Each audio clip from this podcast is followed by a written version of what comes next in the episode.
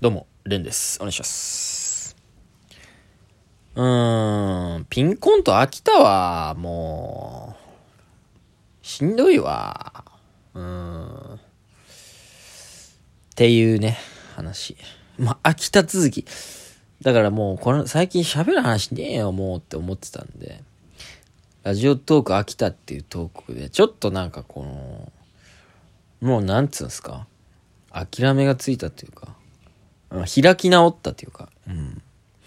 もう素直な話してこうみたいな感じで。うん。ちょっとやっぱ、好きじゃないかも。うん。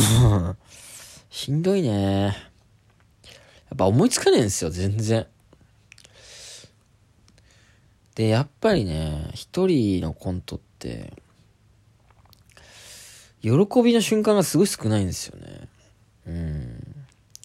本当受けた時だけなんですよ。まあ人によると思うんですけど、舞台立って一人で演じてて、人に見られてる瞬間がもうたまらないって思ってる人もいるかもしれないし、なんならこうネタを考えてる時間も楽しいと思ってる人いるかもしれないですけど、僕はね、完全に受けた時だけなんですよ。ピンコントが楽しいと思える瞬間って。だ見返りがめちゃ少ないっていう。めっちゃ、だから、ネタ考えるのをまあ、だ僕のね、才能もそんなないんでしょうけど、めちゃくちゃ時間かかるんですね。一つのネタを考えるのに。で、まあ、二人でやった方がいいかっていう設定があったら、できるだけやんないようにしてますし、できるだけ一人で見せた方が面白いだろうなっていうのを選びたいなと思ってるんで、やっぱそういうなんかこう、ハードルをこう、超えてくるネタっていうのは本当に稀にしか出てこなくて。で、まあ、練習するじゃないですか、家で。ブツブツ言って。まあ、楽しくないじゃないですか、別に。その、な、ただ脳みそに叩き込んで、で、まあ演技とか体に叩き込んでる時間、楽しくないじゃないですか。この時間楽しいって思ってる人もいるかもしれないですけど。まあ、そいつは決めえけどな。うん、もう、もう決めえけどな、それは。うん。で、やっぱ舞台に立つ前も緊張しますよ。一人で舞台立つのって。ちょっとは慣れてきましたけど、なかなかやっぱね、緊張しますよ。だってすごい滑った時やばいんだから。みんなが俺の方見てんのに、笑ってないっていう。だって、笑わせやってます笑わせに来ましたっていう状況じゃないですか。だって芸人が舞台に立ってお客さんからお金をもらってるわけですから。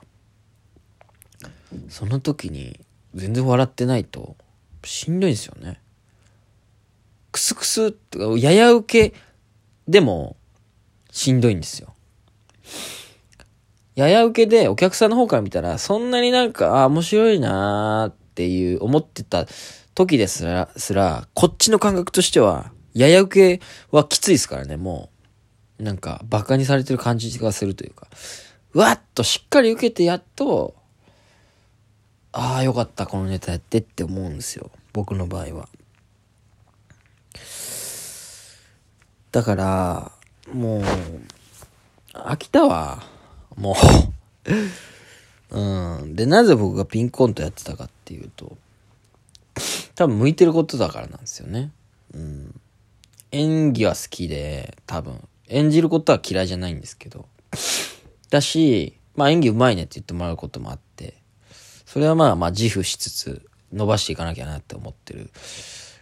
うーん、まあ完全に自分の武器と言われ、言うとこなんでしょう。うん。これは、そうで。で、やっぱ強みを生かした方がいいじゃないですか。うん。で、大喜利の発想とかがすごい人は、まあ、その見せ方をうまく出すフリップとか、うん。まあ、いろんなね、映像を作ってくるみたいなネタもあったりしますし。でも僕は多分演じることが一番面白く見せれることなんで、ピンコントを選んでやってたんですね。うん。でも、なんか、まあユニット始めたからっていうのもあるんですけど、ぱ圧倒的にみコスパが悪いな楽しさの。うーん。受けるまで全然楽しくないもん。まあちょっとはね、考えてる時間も楽しくなってきたんですけど。だから単独とかも、単独はね、嫌いじゃなかったですけど、作るの。うん。でもやっぱり、多分他の人たちより少ないんじゃないかな。コンビとかの方が、やっぱ二人でこうやりとりしたりする時間も楽しめるんじゃないかなと思って。うん。もうなんか、ダラダラやろうと思って、これも。まあ、ラジオトークもダラダラやるって決めたんで、うん。まあ、それを機にね、素直になろうかなと思って。うん。だからなんか、新規一点、全然違うことやってみようかなとも思ってんですけどね。もうなんかユニットでそのやりたいコントとかはやって、ピンはピン芸を突き詰めた方がいいと思うんですよね。なんか。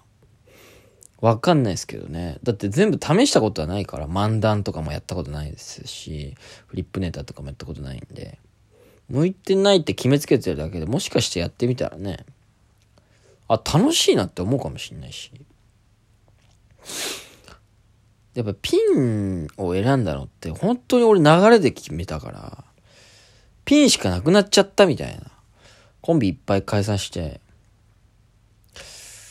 でもやっぱお笑いやりたいっていう中で、まあいっぱい解散したらね、次組むのも難しいというか、別に人がいないわけじゃなくて、なんかまた失敗するのとかめんどくさいし、きついじゃないですか。やっぱ人とうまくいかなかったっていう風な結末になるのが解散ですから。それを何回も食らうと、もう嫌だなーって思っちゃうから。うん。でも笑いもうちょいやりたいからピンでやってみようと思ってやったら、まあ、狭い世界ですけど、タイタンのオーディションとかは通れたっていう。まあ今、だから言うけど、本当にレベル低かったから。俺が出てる頃の作戦会議って。オーディションのライブなんですけどね。うん。まあ、ここ勝たねえとやべえだろみたいなので、まあ普通に所属できたんですけど。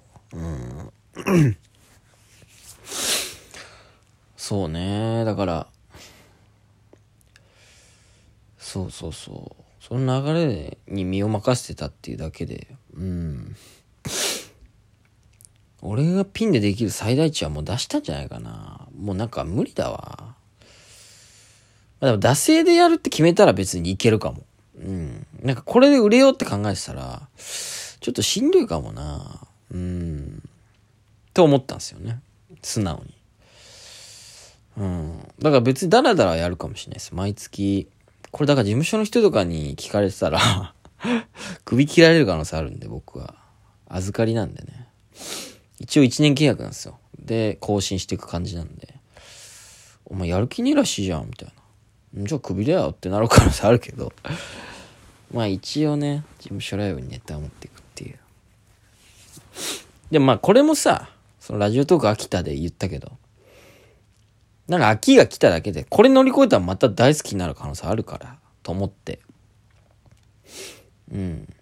だから一回これを経てね、一回ダラダラしてみようと思ったんです、思うんですよね。うん。で、やっぱピンを選んだのもなやっぱ人と関わることで、関係性が崩れるという危険性から、の、免れるためというか、うん。そっから逃げたっていう。やっぱ失敗することが嫌だから、人とやってて喧嘩したりとか、嫌な気持ちになるっていうのが、えー、嫌だから、ピン。ピンの良さはそこだと思うんですよ。うん。自分が考えたものを100%表現できるっていう。まあその分、自分で全て考えなきゃいけないし、表現しなきゃいけないんですけど、うん。だからやっぱりね、限界なのかもな普通にうんまあラフターナイトとか行けたけどあれで今週の一番になるほどのネタ多分作れないんじゃないかなだから前も喋ったけどまあ、ピン芸人、徳原旅行さんっていうね、最近ちょこちょこお会いするピン芸人の、まあ、R1 ね、純潔、4年連続行ってんだっけな。うん、素晴らしい先輩。面白。もうライブシーンのなんか川島さんみたいな感じっていうか、平場めちゃくちゃ強いんだよな。何でもかんでも返せる。何でもかんでも入ってこれるっていう、無敵みたいな人がいて。やっぱ、そうっすね。あの人にもうちょっと、頑張れよ、ピンって。なんかこう、言ってくれたんですけど、俺の単独面白いって言ってくれたんで、なんか、ちょっと目をかけてくれてるんですけど。まあ、それでちょっとやってる面もあるんでね。だからやめられはしないんですけど、だらだらやりたいなと思ってて。うん。あと1分か。で、一つきっかけがあったのが、この間まあユニットで出てるバウンティーライブっていうのの入れ替え戦で3位だったんですけど、1位がピン芸人の村上元気そうでよかったっていう芸人で。その人も後輩なんですよ。で、ピンコントやってるんですよ。で、まあ演技派というか、で僕より、僕はユニットで参加して3位だったのに、そいつ1位なんですよね。で、なんかどうやら、なんか有名なバラエティの、その若手枠みたいな番組のところで選ばれたらしくて、この間収録行ってきたみたいな話してて。普通になんか後輩に負けてんじゃんっていう気持ち、なんか、で、平場もすごい受けてて、あ、俺無理かもなってちょっと思っちゃったっていうね。うん。まあちょっとダラダラやるっていう宣言ですね。でもやめないっす。うん。まだやめないっす。やっぱ、ここでやめたらね、情けないんでね。ダラダラちょっと続けようかな